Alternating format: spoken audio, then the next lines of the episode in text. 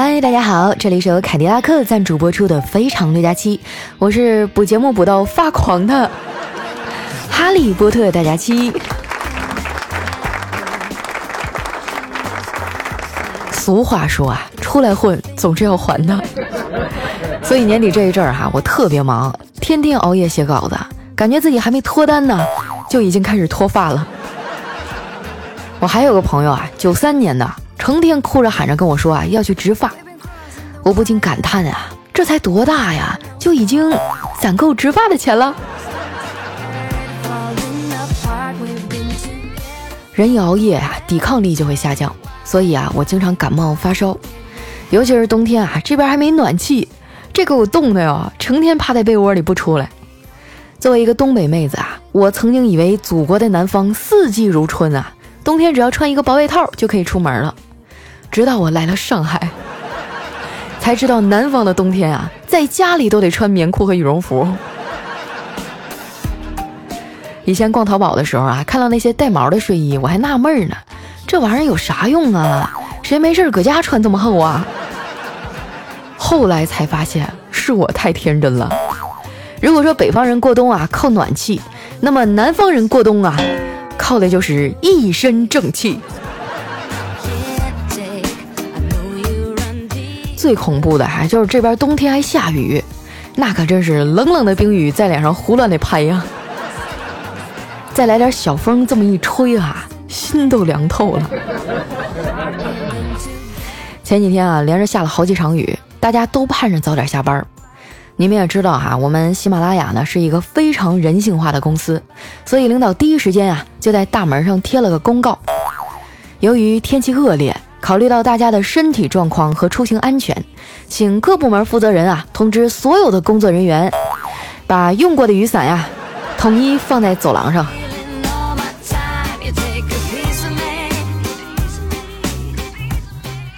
昨天下班以后啊，我站在公交站台等车，因为太冷了，我就忍不住下意识的开始晃腿。丸子看我啊一直在有节奏的抖腿。就调侃我啊，是不是得癫痫啦？我一脸落寞地说：“丸子，你知道吗？其实每个人的心里啊，都住着一台缝纫机。”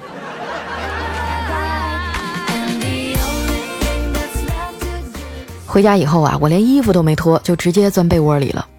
我妈给我打电话的时候啊，我正躲在被窝里瑟瑟发抖呢。我带着哭腔说：“妈，这边真是太冷了。”我衣服没洗，地没拖，屋子也没收拾。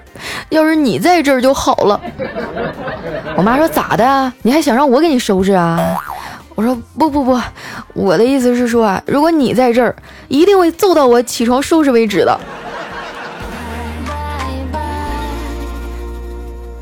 我妈呀是一个神经很大条的人，记性又不好，经常出门忘带钥匙，进不去家门哈就给我打电话。后来为了方便呢。干脆就在家门口的墙上啊写上我的手机号码，前面啊还加了“开锁”两个字儿。所以呢，我从小就特别独立，就算是在外面淘气啊，不小心摔倒了或者是受伤了，我也不会告诉爸妈，都是自己偷偷处理。倒也不是说我一女孩子有多坚强哈，而是如果让我妈知道了，我还得挨一顿揍。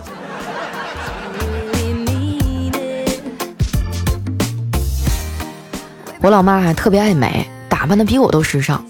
每次我们娘俩逛街的时候啊，她都会说：“你别叫我妈啊，我这么年轻，没你这么大闺女。”我只能无奈的说：“行行行，那我叫你姐行了吧？”我妈满意的点点头。我说：“姐呀，那个我想买一件新大衣。”结果她白了我一眼，说：“找你妈要去呀，你找我干啥？我又不是你妈。”相比之下啊，我爸就靠谱多了。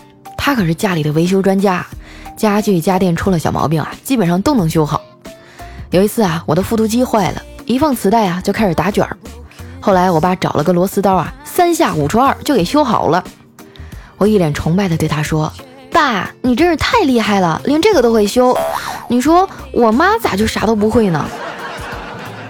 我爸正得意着呢，回头就看见我妈一脸铁青的瞪着他。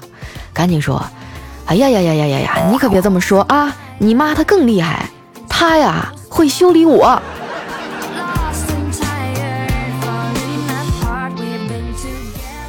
爸妈不在身边的日子呀，还好有古丽陪着我。古丽呢，是我一听众啊，和他前女友一起养的猫。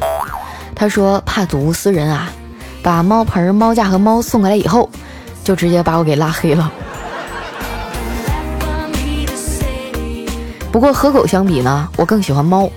我觉得猫这种动物啊，真是太棒了，对谁都一视同仁。不管你有钱还是没钱，不管你长得丑还是好看，它都是一脸看不起你的样子。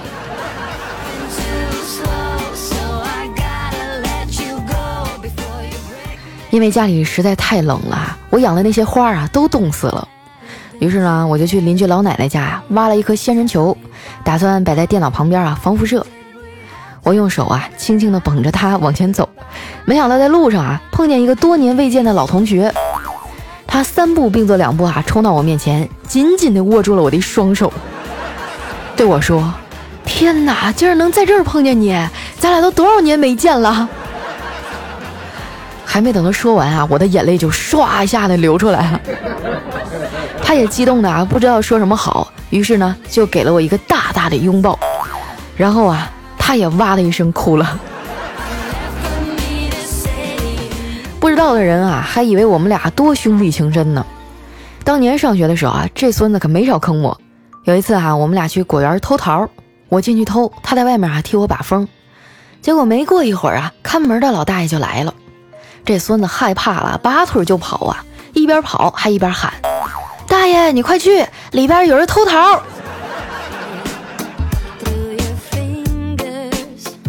后来啊，这哥们儿考了个不错的大学，学计算机，毕业以后啊，当了一个程序员。以前哈，我一直觉得程序员这职业特别牛逼，直到同学聚会的时候，我问他：“哎，大头，你会偷 QQ 号吗？”他说：“不会。”从那以后啊，我就再也不崇拜程序员了。前些天哈，在浙江乌镇举办了第四届世界互联网大会。没想到不知不觉中啊，互联网已经陪了我们三十年了。我还记得小的时候啊，电脑可是稀罕物件儿，上网是一件很时髦的事儿。当然啊，前提是不被父母发现。我上中学那会儿啊，学校的墙外就开了一家网吧。小孩子正是好奇心强的时候啊，哪扛得住这种诱惑呀？于是，一到放学啊，我就背着小书包钻进网吧去了。那时候我还没有身份证啊，而网吧呢是不允许对未成年人开放的。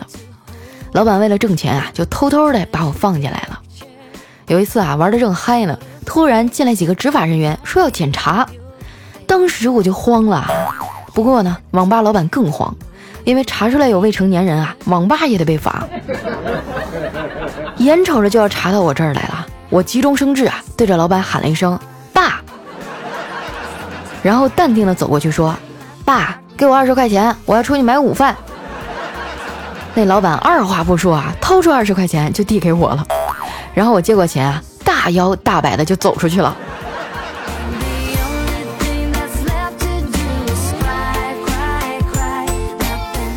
那时候的 QQ 啊叫 OICQ，是不是有点暴露年龄了？来玩过的朋友点个赞好吗？早知道现在五位六位的 QQ 号这么值钱哈，当年我就是逃课也要蹲在网吧申请 QQ 号啊。这些年啊，网络对我们生活的改变真是太大了。以前啊，传递信息只能打电话和写信，现在发个邮件啊，轻轻一点就到了。以前啊，想买点什么特产，只能等着亲友去出差背回来，现在呀，在购物网站上下个订单就到了，不光样式更多，还能货比三家呢。我还记得我第一次网购的时候啊，在淘宝上呢看到一双四十八块钱的白色帆布鞋，但是那会儿还没有支付宝呢，我也没有网银，于是呢我就跟那个卖家商量，给他充话费支付行不行啊？卖家竟然同意了，我怀着忐忑的心情啊去营业厅给卖家充了五十块钱。没过几天啊，我的鞋就到了，鞋盒里啊还塞着两个钢镚，那是来自卖家的找零。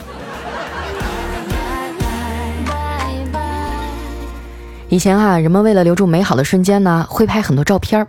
现在啊，相册和照片已经很少见了，因为我们可以把图片存在网上。前几天啊，我在家里收拾东西的时候，在一个首饰盒里啊，发现了几张老照片儿，我就拿给老爸说：“爸，你看，没想到你年轻的时候还挺帅呀，怎么变化这么大呢？真是岁月催人老啊！我爸接过照片看了半天啊，嘴唇颤抖着说：“你妈居然还留着他的照片儿。”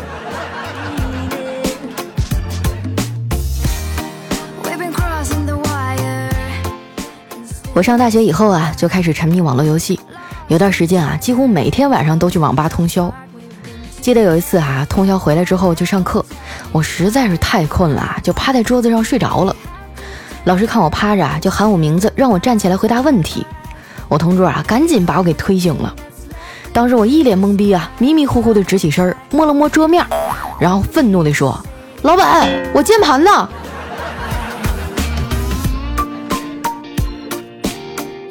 再后来啊，我以一个不太优异的成绩毕业了。找工作那会儿特别迷茫，爸妈呢想让我考公务员，在家乡谋一个稳稳当当的工作，而我的想法是离开北方，去看看外面的世界。为了这个啊，没少跟爸妈吵架。那老太太根本就不理解什么是互联网，曾经气得指着我的鼻子骂：“成天在网上混，有什么出息？还不是不务正业？”我也是窝火又委屈。那当年马云创建阿里巴巴的时候，别人还觉得是天方夜谭呢。如果连开始的勇气都没有，怎么可能成功呢？后来呀，我还是倔强的背上行囊来了上海。幸运的是，我成了一名主播，一个真正能靠网络和声音吃饭，并且还活得不错的人。回想起以前啊，受过的质疑和委屈，真的很感激三年前的自己，顶住压力走出来了。每一个新型事物刚出现的时候啊，都会有各种不同的声音，就像凯迪拉克的那句广告语一样：“所有的伟大源于一个勇敢的开始。”正是因为有了这个开始，才有了科技和社会的进步，才有了精益求精、不断完善的品质。所以，希望我们也能像凯迪拉克一样，一直勇敢，一直创新，一直走在梦想的路上。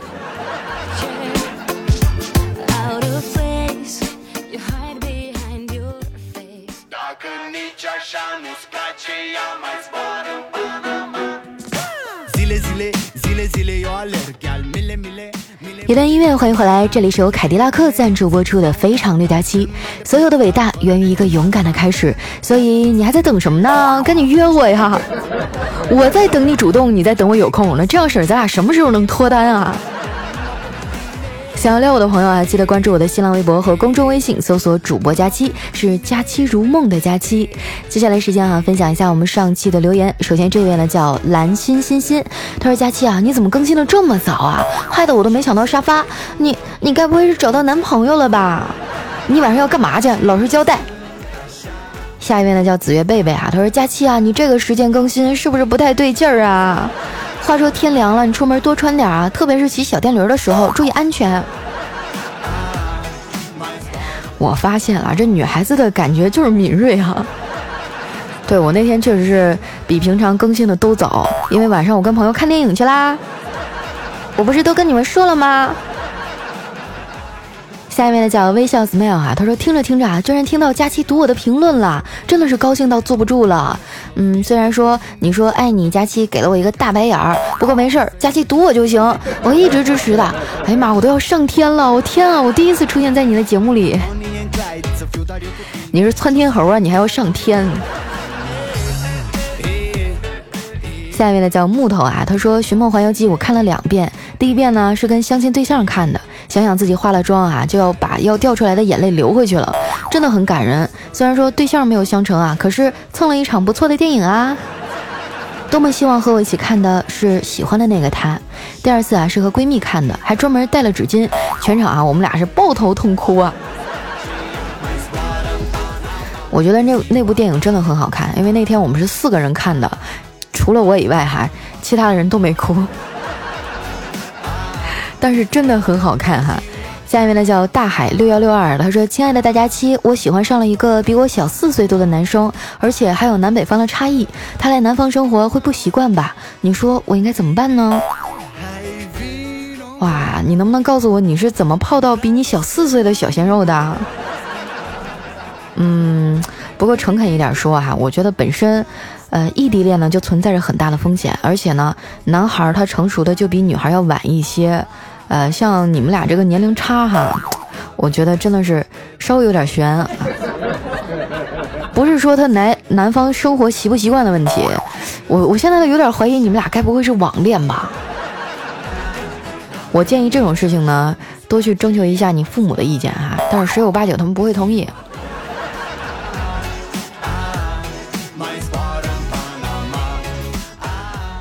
位呢叫佳期别闹，我有药。他说从小到大哈，我都喜欢看《西游记》，我一直有一个想法哈，今天偷偷告诉你们。你说每个妖怪啊都想吃唐僧肉，那每一次啊仨徒弟都打得不可开交，他本人还老受苦，何必呢？唐僧啊可以自己从身体上弄一块肉，大概一斤吧，风干一下，切成小块，一共八十一粒，见到一个妖怪啊就送一粒，这样一路平安，还成全了那些妖怪。你们说我是不是很聪明啊？我真的是啊，从小想到大，我都没敢和家里说。哎呀，可是你你考虑一个问题哈，虽然说是八十一难哈，八十一个妖怪，但是妖怪还有家属呢，是不是？他自己长生不老，他肯定也希望自己的爸爸妈妈，还有自己的一二三四五六七个老婆也都长生不老吧，自己的兄弟，对不对？但是我们再换一个思路想哈，长生不老这件事儿呢，一定要自己长生，别人都会老，那才有意思。如果说大家都长生不老了，就好像是整场战局当中所有人都加 buff 了，那就跟没加一样啊，那就没意思了。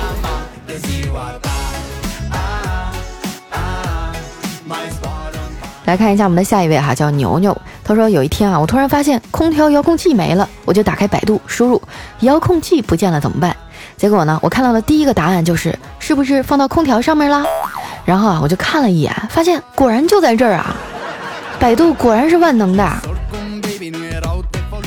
这就说明大多数人的一个使用习惯，就是用完了把它放到空调上面哈。给大家科普一下，如果找不着遥控器，上那儿找一找。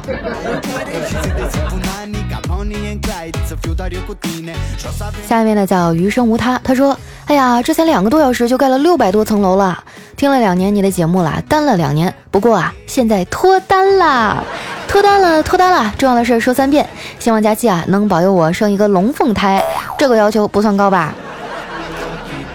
这要求还不高，是吧？我我真想把前面那听众的窜天猴送给你，你快上天吧！”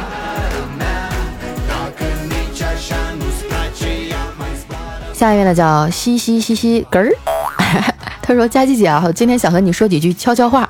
听你节目四年半了啊，和我男朋友在一起也四年半了，是他推荐我听你节目的，我们都是你的忠实粉丝啊。是你陪我度过了难熬的高考、难忘的大学和四年艰难的异地恋。我和我男朋友也分手过，是你陪我度过了那段最困难的失恋期。好在我们又在一起了，我们再也不会分开了。也希望你早日找到那个爱你的另一半。四年半有你真好。哎呀，这年头真是恨的恨死，唠的唠死啊！你说你们有对象了就好好处呗，一天吵什么呀？你不要给我。最后呢，还是希望你们俩好好的吧哈，就像上面那哥们儿一样啊，早日呃奉子成婚，好不好？下一位呢叫十年钟白度，他说等了你好久，听了你几年，虽然自己也老了，但心里还是不愿意承认。在这里，希望你是一个胖胖的假期，一个圆满的人生，你永远是我们的哈利波特大假期。嗯，我觉得你别的愿望都挺好的，但是你为什么还希望我胖呢？你知道我费了多大劲，吃了多少苦才瘦下来的？不是我跟你吹哈，我现在可比原来好看多了。哼。下一位呢，叫仙女，不需要昵称。她说：“佳琪姐姐，我上五年级了，如果你读我，我期末考试就考第一。还有佳琪姐姐，你很美哦。最后呢，祝你发大财。”小朋友，我跟你说，饭可以乱吃，话不可以乱讲哦。我可赌你了，期末的时候拿着你的成绩单来找我。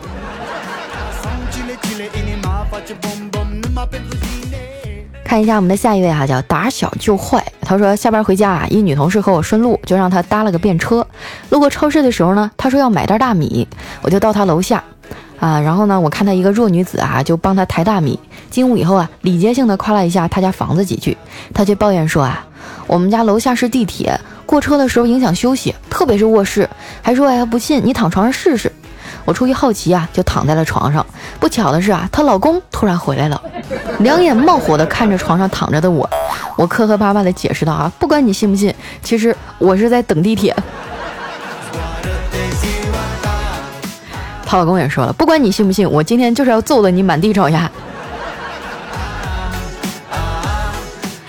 下一位朋友呢叫孤傲的微光，他说佳期最美啦，我天天听你的节目，不听都睡不着觉。不过你太坏了，你长得那么好看，让其他人都失去了生活的欲望。说是不是你的错？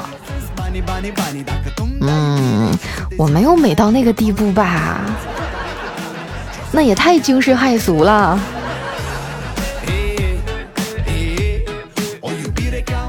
看一下我们的下一位哈，叫洛阳行踪。他说：“过去的人，过去的事，有些不想遗忘，那就在心里给他们留个地方，以示对这份记忆的尊重，仅此而已。不能再自寻烦恼了，让他们来扰乱现在的生活。”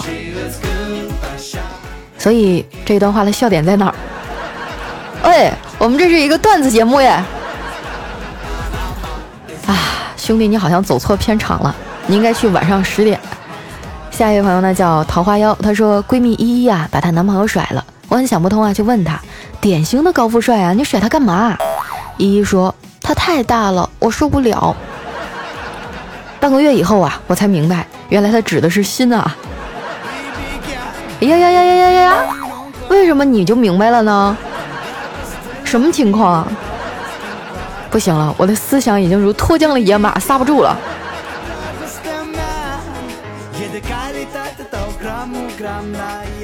看一下我们的下一位啊，叫 Honey 一加七。他说相亲的时候啊，女方挺不错的。问到他是怎么来的啊，这男的就说呢，坐公交来的。这女的说我是电动车。吃完饭不让送啊，最后呢停车场相遇了。这女的开的 A 六，男的开的叉五，对视一笑啊，然后各自回家了。结果下午啊，两个人就在租车公司相遇了。男的觉得啊，白天的事情尴尬，晚上呢想出去放松一下。结果在洗浴中心啊，又再次见到了男的啊，碰巧点了她。啊，他们拥抱相吻哈，这个男人呐就拥抱了她啊。哎呀，这后面我就没有办法念了，得打码啊，兄弟。啊，来看一下我们的下一条啊，叫剁碎的土豆。他说：“佳琪啊，回哈尔滨我请你吃饭啊。”又是一年纪念日，这是我和王同学第十三个纪念日了，节日快乐！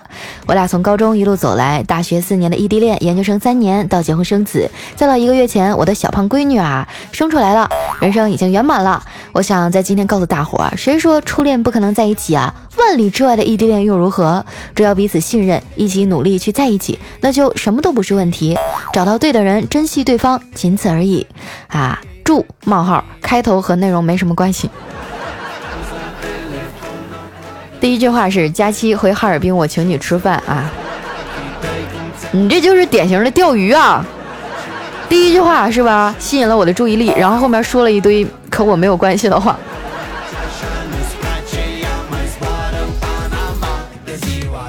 来看一下我们的最后一位哈，叫佳期，我是你的勇。他说这个蜘蛛和蜜蜂啊要结婚了，蜘蛛就问他妈妈，为什么要让我和蜜蜂结婚呀？蜘蛛妈妈说。蜜蜂啊，虽然唠叨了一点儿，但是人家好歹是个空姐啊。那蜘蛛说：“可是我比较喜欢蚊子小姐。”啊，蜘蛛妈妈说：“别提那小护士了，上次妈生病打针啊，她给妈打了个水肿。”哎呀，不能对职业有偏见呀！我觉得护士就挺好的呀。真的，我看过很多部电影，都是护士作为题材的。好了，今天留言就先到这儿了哈。这里是由凯迪拉克赞助播出的《非常六加七》，喜欢我的朋友记得关注我的新浪微博和公众微信，搜索主播佳期，是佳期如梦的佳期。那咱们今天的节目就先到这儿啦，我们下期再见，拜拜。